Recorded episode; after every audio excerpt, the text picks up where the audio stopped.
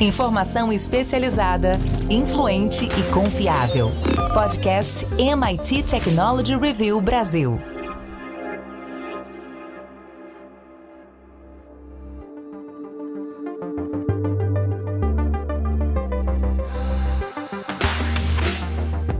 Olá, eu sou André Miceli e esse é mais um podcast da MIT Technology Review Brasil. Hoje eu e Rafael Coimbra vamos falar sobre o que vem por aí para os computadores mais rápidos do mundo. Os cientistas começaram a realizar experiências no Frontier, que é o primeiro computador do mundo que opera oficialmente em exascala.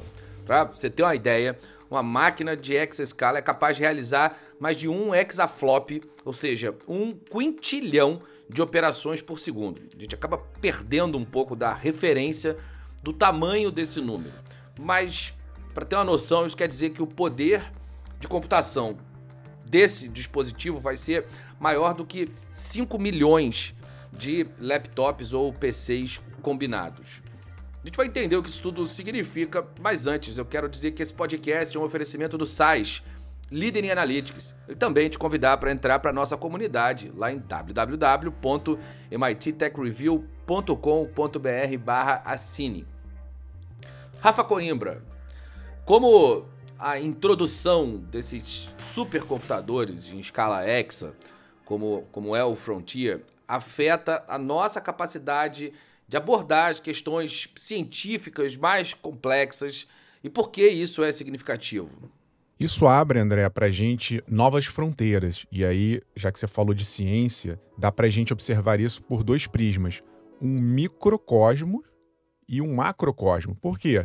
Quando a gente usa esse poder absurdo de tecnologia, de capacidade de processamento e numa velocidade, obviamente, também mais rápida, se comparado a computadores simples, tradicionais, convencionais, nós conseguimos fazer duas coisas. Primeiro, pesquisas.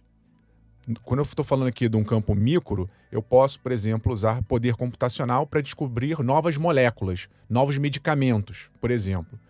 Quando eu olho para o macro, eu posso pensar em descobrir, em pesquisar novas, novos planetas, novas galáxias, a origem do universo.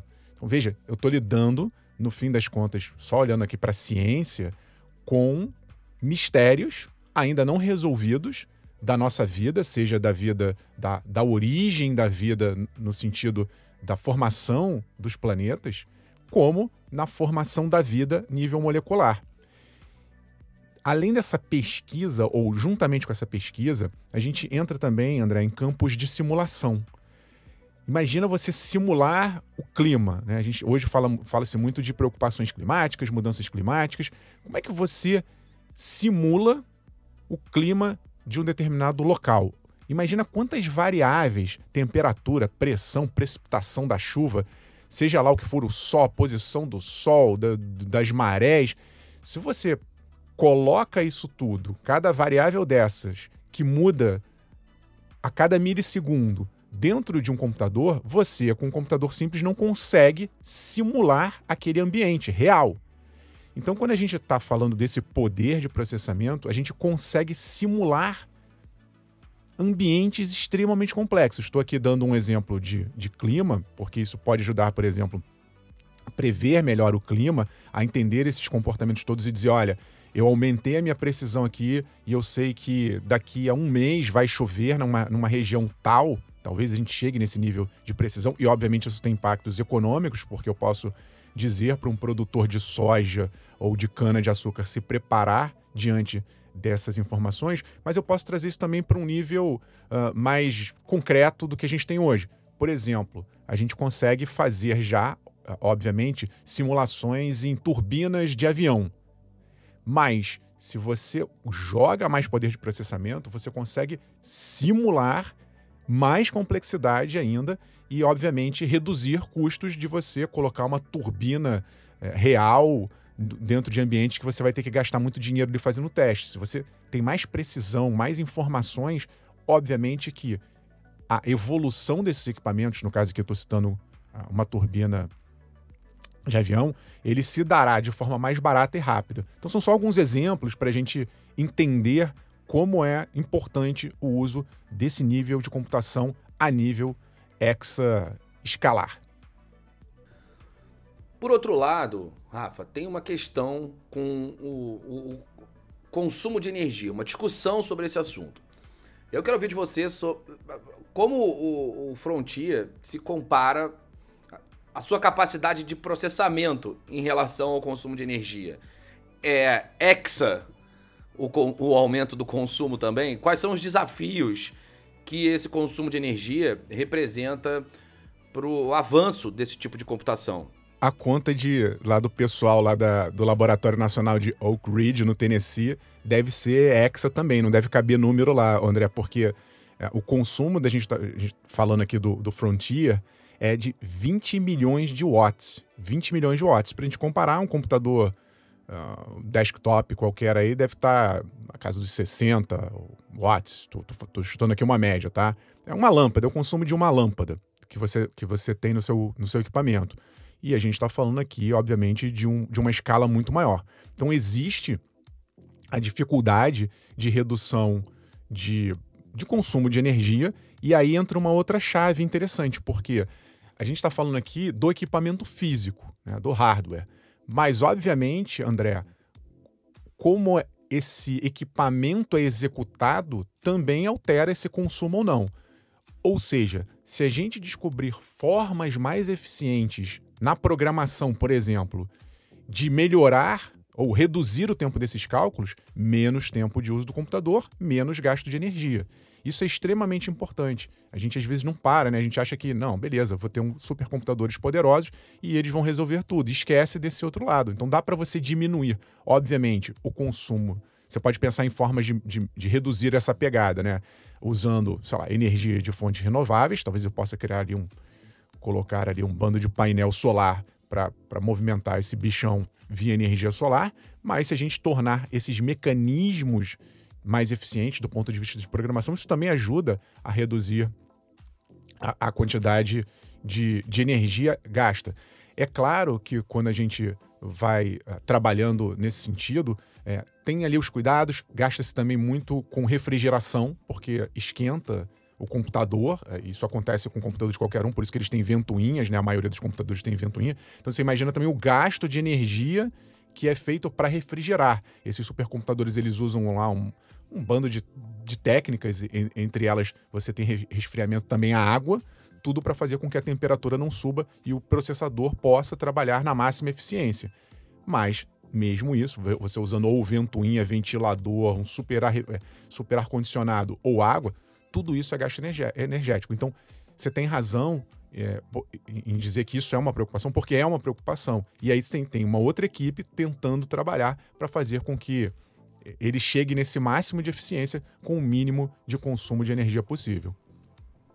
Para fazer uma comparação trivial e ilustrar o que o Rafa disse sobre a forma como a gente usa esses dispositivos, é mais ou menos, Rafa, como a gente colocar um, um fundo preto nos nossos aplicativos do celular, que você é, diminui o consumo é, de energia para iluminar a tela, para que ela fique branca. Naturalmente, a sua bateria ela dura mais.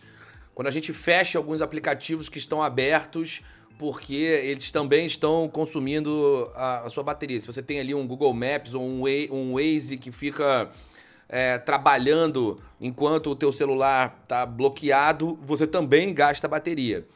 Essa maneira, essa forma, ela interfere diretamente no consumo de energia e os construtores, os fabricantes de soluções tecnológicas que vão rodar nesses computadores Exa, eles vão precisar olhar para isso mesmo, porque essa é uma questão importante. Falando do futuro, é, para o avanço desse tipo de computação, algumas dessas preocupações precisam ser levadas em consideração, porque senão a conta não fecha para as próprias empresas. Né? Tem uma questão evidente com o meio ambiente, mas as empresas precisam pensar nas próprias operações e, eventualmente, isso pode inviabilizar a utilização de determinadas soluções que vão ser construídas, que poderiam trazer ganhos importantes para a sociedade, para a ciência, mas no final das contas acabam esbarrando na questão do custo dessa operação.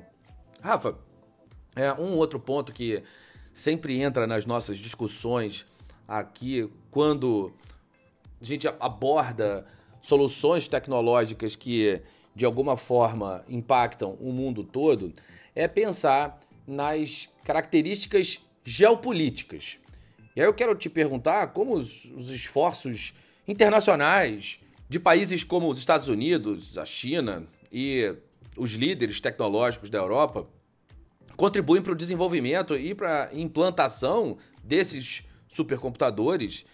E como você enxerga é, tanto a competição quanto a cooperação global nessa área? É, André, vamos lá. Tem, tem dois lados. Tem esse lado bonito, romântico, que a gente conversou até agora, de contribuir para a melhoria da ciência, desenvolver novos produtos, etc. e tal. Mas tem a guerra. Tem uma guerra mesmo tecnológica acontecendo, principalmente entre Estados Unidos e China. E a China, é, a gente está falando é, desse, dessa computação exascale, isso é uma nova fronteira. Isso é algo recente. A expectativa é que grandes produtores aí nos Estados Unidos, Europa e China produzam mais computadores com essa capacidade a partir do ano que vem.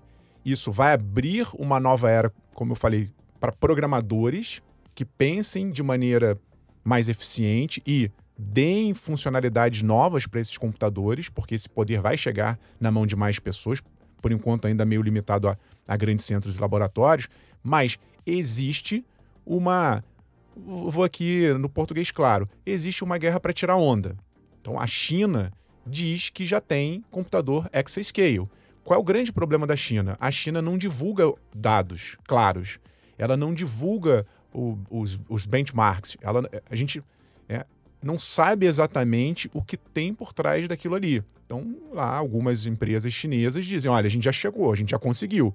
Então, se acredita ou não, eu acredito que realmente eles possam ter chegado, eles têm evoluído muito dentro dessa guerra comercial é, e enfrentamento com os Estados Unidos de poder tecnológico, eles têm investindo, investido muito em tecnologia. Então, é muito possível, muito provável que a China esteja de igual para igual, ou se não tiver ainda, está ali na cola dos Estados Unidos. Nos Estados Unidos, a gente tem mais informação. Essas informações são divulgadas, são transparentes, são públicas, é, são verificáveis e a gente consegue realmente chegar à conclusão que tem computação exascale no, nos Estados Unidos. O que eu acho, André, é que, como eu falei, isso é, isso é tudo muito interessante do ponto de vista de batalha. Então, é, da, da, mesma maneira, André, como a gente teve um, um, uns anos atrás, uma disputa de quem tinha alcançado a tal supremacia quântica, para falar também de super novos computadores. São computadores diferentes, são computadores que trabalham com qubits, com outra lógica, num mundo de escala menor ainda do que o computador clássico, mas tanto a China quanto nos Estados Unidos, as grandes, algumas grandes empresas norte-americanas disseram: olha, já alcançamos a tal supremacia quântica, já estamos fazendo cálculos quânticos em computadores quânticos. Da mesma maneira, a gente não conseguiu testar, avaliar e saber se os chineses realmente chegaram primeiro, chegaram depois ou ainda não chegaram. Mas dá para a gente dizer que, obviamente, essa batalha ela é, ela é retroalimentada com esses dois vieses. O primeiro, realmente, de você conquistar uma tecnologia que vá representar oportunidades, vá mudar, vai mudar o mundo, porque são tecnologias superpoderosas, mas sim de posicionamento político. Olha, eu cheguei primeiro, eu sou, eu tenho o primeiro computador quântico, eu tenho o computador mais poderoso do mundo. Ah, os Estados Unidos dizem que é deles. A China diz que tem um outro lá que é melhor que o, que o Frontier.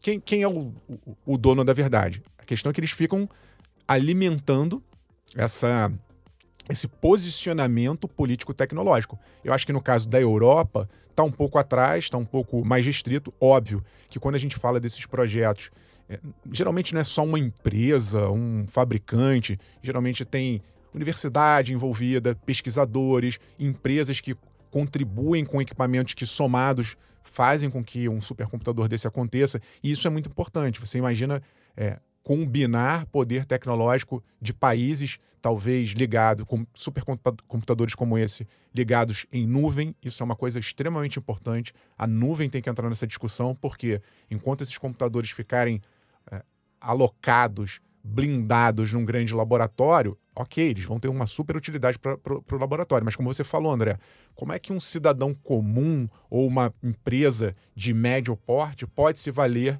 de uma máquina como essa? Ele não vai construir. Pra vocês terem uma ideia, o Frontier tem é o tamanho de duas quadras de tênis. Quem consegue, né? Tem empresa que não é do tamanho de duas quadras de tênis. Imagina você ter um computador desse. Então a nuvem, ela pode ser usada como uma solução. Você pluga o teu computador simples da empresa ou de casa num, num bichão desse, obviamente desde que seja útil para você, e você faz com que o processamento aconteça à distância e a informação chegue uh, via internet de uma forma interessante, sem ter que você comprar um computadorzão desse. Então, essa, essa união de forças e essa nova arquitetura de supercomputadores também é algo que está sendo revisto e pensado nesse momento.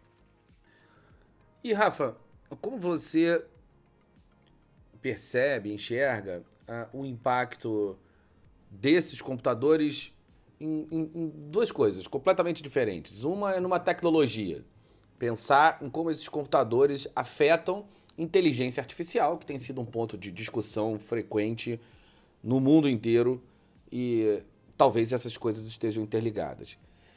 E um outro ponto é de que maneira o Brasil pode entrar nessa história. Como o Brasil pode ser afetado por esse novo modelo de computação? Vamos lá. No caso da inteligência artificial, André, é importante a, a importante do ponto de vista de resolução de problema. A gente sabe que esses grandes modelos de linguagem natural, como o da OpenAI, do ChatGPT, do Bard, do Google e outros, e também lá na China, para citar o Ernie Bot da Baidu, eles são treinados. A gente não pode esquecer que esse tipo de tecnologia é uma tecnologia que usa uma grande quantidade de informações, uma, informações essas que são processadas e que, por sua vez, o computador ele vai aprendendo, ele vai sendo treinado, recebendo informação e aprendendo. E o gasto computacional para fazer esses grandes modelos é enorme. Então, obviamente, se eu tiver computadores mais velozes, mais baratos, mais eficientes, gastando menos energia, maravilha. É muito provável que esses, essa, essa nova fronteira, para usar a palavra aqui, o nome do computador, ela acelere o que já está extremamente acelerado. E ela barateie algo que ainda é caro. Porque não é fácil você treinar um modelo como o ChatGPT. Não é fácil nem computacionalmente e nem em termos de dinheiro. Então, para que essa tecnologia seja mais difundida, é necessário que haja computadores poderosos mais baratos. E isso eu estou pensando do lado bom da história, o lado, né, o copo meio cheio. O copo va meio vazio da história é, obviamente, que quando você começa a disseminar esse tipo de tecnologia, há consequências. A gente discutiu isso uh, no podcast da semana passada. Se você começa a democratizar determinadas tecnologias superpoderosas sem muito controle, o risco é que pessoas usem essas tecnologias para o mal. E aí não tem controle. Então, se começar todo mundo a plugar e a usar e a generativa para o mal plugando em supercomputador, a gente está roubado. Tá? Então tem, tem, tem, um ponto de atenção aí dentro desse controle, desse domínio. Democratizar é bom? Até que ponto? Quem pode usar esse tipo de tecnologia? A gente está falando de algo super poderoso, não é brincadeira. Do caso do Brasil, André, infelizmente, a gente fica a reboque do ponto de vista de hardware, a máquina. A gente não tem no Brasil indústria capaz de criar microchip simples, quanto mais fazer um supercomputador nesse, nesse sentido. Mas eu vejo que se houver interesse por exemplo, de universidades. A gente sabe que existem aqui no Brasil grandes universidades que firmam convênios com esses centros de tecnologia nos Estados Unidos para fazer uma troca, um intercâmbio, para eventualmente usar esses computadores. Você pode submeter né, um, um estudo, um projeto é, científico para rodar num computador desse. Acho isso super válido e importante. Então eu acho que a gente vai ficar aqui muito mais no campo das aplicações, o que não é ruim. Né? A gente perde, já perdemos essa corrida tecnológica hardware, mas do ponto de vista de aplicação, por que não o Brasil ser líder, líder em pesquisas e simulações climáticas, já que essa é uma vocação nacional nossa? Por que não pesquisadores fazerem projetos, programas, estudos que se, é, que se utilizem desse tipo de tecnologia. Vai ter que pedir licença, vai ter que bater na porta, vai ter que pedir para usar o supercomputadorzão, mas sim, dá, é possível. Nem que vá lá, ou que, eu, como eu falei, que, que faça isso à distância. Eu acho que nesse sentido, ou seja, na camada superior à do software, o Brasil tem muita oportunidade, porque toda vez que a gente começa algo é, quase que do zero, vamos dizer assim, como eu estou dizendo, é uma nova fronteira. Então, se é uma nova fronteira é, é, de hardware, ela é uma nova fronteira para o mundo inteiro. Não tem ainda líder nesse campo das aplicações. A gente está de igual para igual.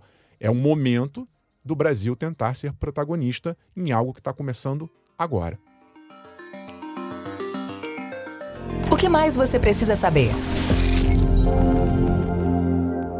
Bom, tá na hora de virar a chave, Rafa. E aquela pergunta tradicional, no que você vai ficar de olho essa semana, meu amigo? André, tô de olho, já que a gente falou em IA generativa, em mais um processo contra a OpenAI. Essa semana que passou foi muito intensa em novidades de inteligência artificial. Depois, quem quiser dar uma olhada, eu fiz um resumo em vídeo com o que aconteceu de novidades. A OpenAI está anunciando coisas, né? A criadora do ChatGPT está anunciando agora uma integração com a DALL-E 3, que é o novo modelo de, de imagens, de criação de imagens, tudo integrado com o ChatGPT. Mas, no meio das coisas legais anunciadas, tem o outro lado da história. Então, tem um grupo de 17 escritores de ficção, entre eles o George R.R. Martin, simplesmente o autor do Game of Thrones, tem o John Grisham, autor da firma, depois virou filme. Esses 17 escritores entraram com uma ação coletiva contra a OpenAI. Basicamente, o que eles estão dizendo é que a empresa está roubando o trabalho deles. Tá? São trabalhos que são protegidos por direitos autorais, né? são livros, e eles estão dizendo que a OpenAI pegou esses livros sem autorização e usaram esses textos para treinar o ChatGPT. E aí, a autoridade, né, a organização que protege os direitos autorais é, dessas pessoas, a Authors Guild, escreveu o seguinte: diz que a IA generativa ameaça dizimar a profissão de autor. E aí dizem que os, os escritores não, não vão conseguir ganhar um salário digno, tudo porque o chat GPT está escrevendo como se fosse uh, o autor. Só para deixar claro, esse não é o primeiro momento. Você, a gente viu há, há poucos meses também a comediante a Sarah Silverman entrando processando a OpenAI, e é difícil, né, você saber o quanto dessa, dessa, desse uso ele foi feito. Porque, na verdade, a máquina pega aquilo ali, pega aquele bando de livro, mistura aquele troço todo ali e começa a gerar texto. Mas a empresa, obviamente, vai ter que se posicionar porque ela está sendo processada. Então, essa é uma discussão quente que aumenta cada versão do chat GPT, cada versão de alguma IA generativa. Né? As empresas não, par, não pararam teve aquele movimento de parar e a generativa não parou, muito pelo contrário, está se acelerando. E enquanto isso, as pessoas que estão se sentindo prejudicadas estão é, pressionando a, a OpenAI e outras empresas. Eu, aí, André, eu fiz aqui um teste. Você me permite aqui ler um trechinho, porque falei assim: será que, será que realmente o ChatGPT lê os livros do George Martin? E aí eu pedi para o ChatGPT falar sobre a MIT Technology Review no estilo do George Martin. E aí eu peguei aqui trechinho para vocês verem quem acompanha o Game, Game of Thrones talvez identifique aqui o George Martin aqui. Em um mundo onde as máquinas e as reviravoltas do progresso tecnológico podem ser tão obscuras quanto Game of Thrones, a MIT Technology Review age como a sentinela da sabedoria digital. Em suas páginas encontramos as crônicas das batalhas titânicas travadas entre as startups e as corporações, enquanto buscam conquistar o trono do avanço tecnológico. Os guerreiros do código, os magos da inteligência artificial e os alquimistas da computação quântica são todos descritos nas narrativas da MIT Technology Review.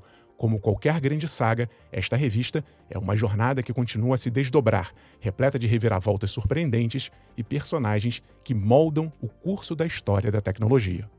Ponto. Gostou, André, do, do George Martin falando sobre a Technology Review?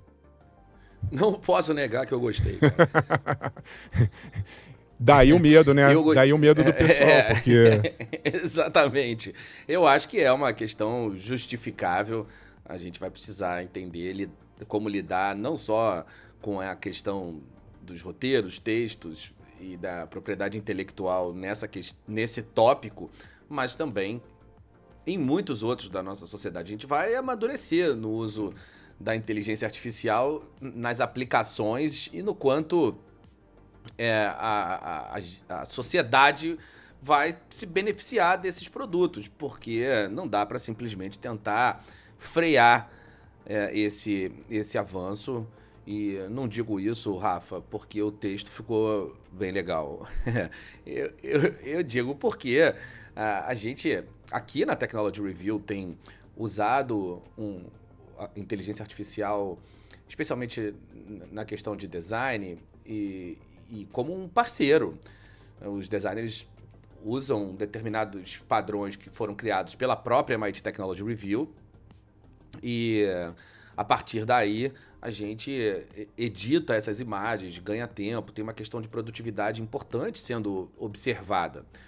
Não dá para fechar os olhos para isso, mas ao mesmo tempo é uma reivindicação que faz sentido.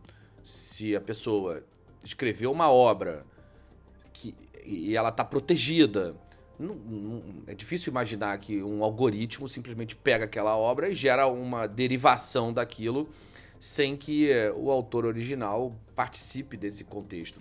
É, ainda bem, Rafael Coimbra, que essa solução não está nas nossas mãos. A gente participa, noticia, é claro, contribui para ela, mas essa não, realmente não é uma questão simples de se resolver. Algumas travas inevitavelmente vão ser estabelecidas, especialmente nesse início. Tem um processo de, regula de regulamentação acontecendo é, no, no, Congresso americano, a gente falou isso no podcast da semana passada. É, esses, essas discussões acabam servindo de base é, para as leis que são criadas nos outros países, mas a gente vive o desafio do entendimento dessas pessoas que estão construindo as leis a respeito da tecnologia. Por mais que essas discussões tenham a participação de especialistas, no fim das contas, as, as, as votações, os posicionamentos finais, inevitavelmente acabam sendo norteados por questões políticas, por valores políticos, competições, é, pela, pela questão pessoal, pela próxima eleição. Enfim, não é uma, um, uma discussão que se resume à matéria propriamente dita, infelizmente. Isso deixa todo o resto um pouco mais complexo de ser entendido. Rafa, eu vou ficar de olho no Renovation Week que está chegando, mais especificamente na participação da MIT Technology Review lá no Rio Innovation Week. O Innovation Week é um parceiro da MIT Technology Review desde a sua primeira edição e a gente vai esse ano estar lá de formas diferentes. No dia 4 de outubro, a gente vai falar sobre os Innovative Workplaces, sobre como as empresas inovadoras trazem essas soluções para o mercado. Os vencedores do, do Innovative Workplaces vão estar lá discutindo conosco as suas estratégias. Enquanto isso, Rafa, no palco principal lá do evento, a, a gente vai distribuir os prêmios do Innovators Under 35, as pessoas que eh, estão revolucionando as suas áreas. 18 pessoas vão ser premiadas lá no dia 4.